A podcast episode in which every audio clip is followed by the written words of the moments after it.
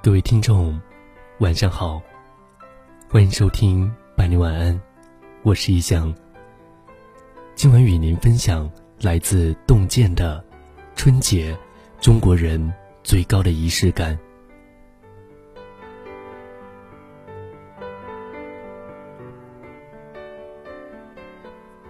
手机里传来母亲的乡音，问着多久回家过年。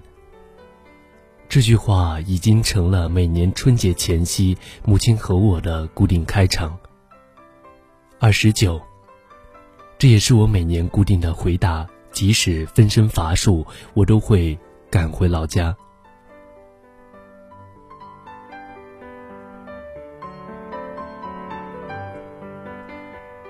视死如生不仅是孝道的重要标志，也是尊老敬老的美德。春节是大节，上坟请祖仪式也就格外郑重。作家丁立梅在乡下的年中写道：“老人们搬出老黄历，坐在太阳下，眯缝着眼睛翻，哪天宜婚嫁，哪天祭神，哪天祭祖，一点儿不含糊。村庄变得既庄严又神秘。”祭祖的形式或许因各地习俗而不同，但意义却是相同的：缅怀祖先，激励后人。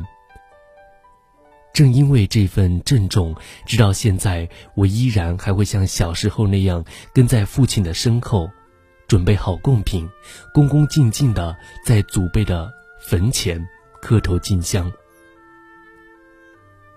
老人们常说：“人不可忘本。”你可以不知道自己将会去向何方，但是你一定要知道来自何处。于是，春节祭祖变成了中国人追本溯源的最高仪式感。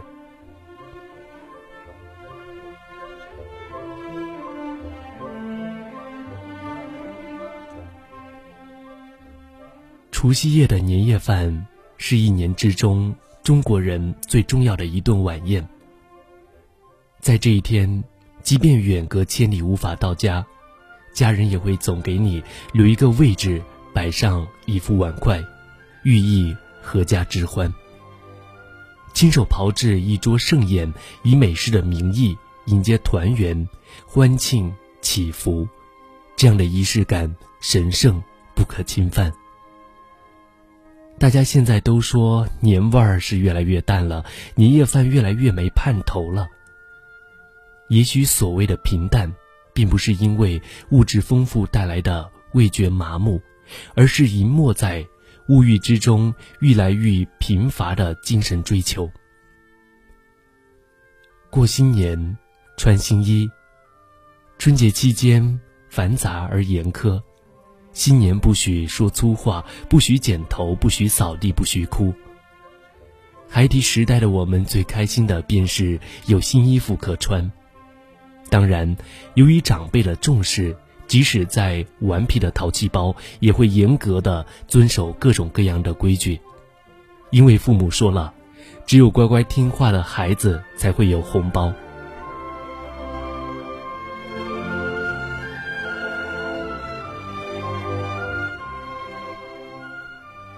其实，无论是各种各样的礼仪，还是长辈对孩子郑重其事的教诲。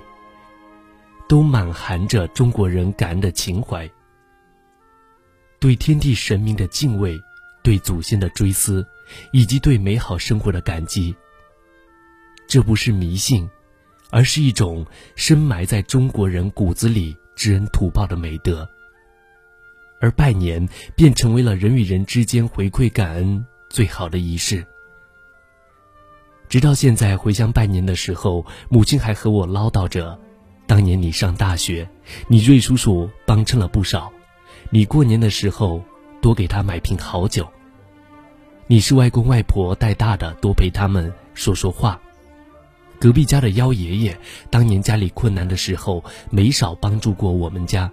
你回来的时候也去给他们拜个年。如此种种，那些人与人之间在大多数里。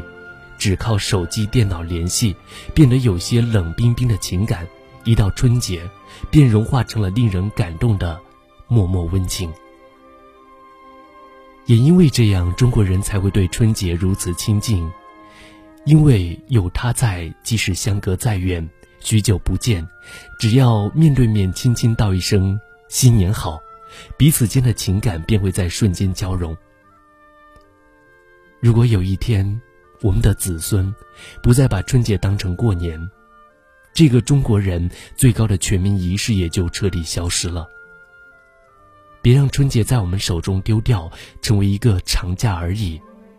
传承有年味的文化，不是什么封建，而是一个民族、一个国家的精神图腾。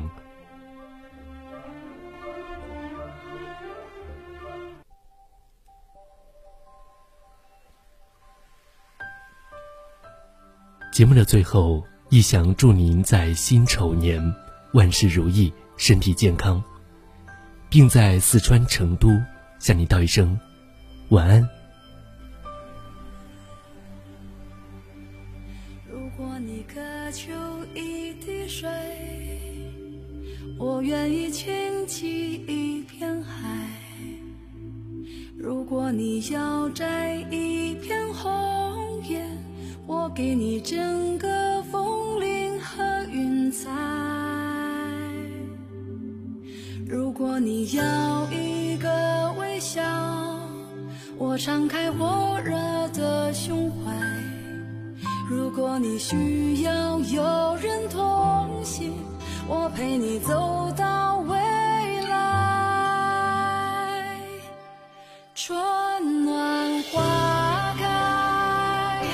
这是我的世界，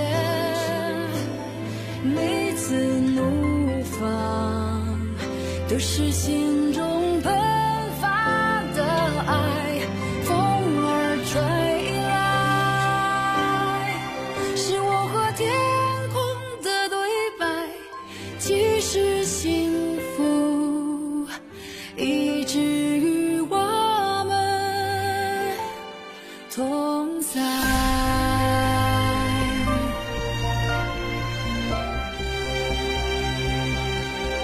如果你要一个微笑，我敞开火热的胸怀；如果你需